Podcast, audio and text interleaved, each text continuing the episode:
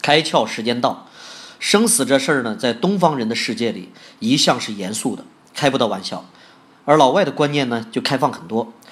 呃，听说英国呢有家专门做棺材的这个公司，而且呢，他只做定制的棺材，比如说啊，为老妇人做一具这个芭蕾舞鞋形状的棺材，为热衷滑板运动的这个年轻人呢做一具滑板形状的棺材，又比如啊，为一对夫妻做一艘游艇造型的棺材，甚至呢，他们还做过垃圾箱造型的棺材，就是这么疯狂。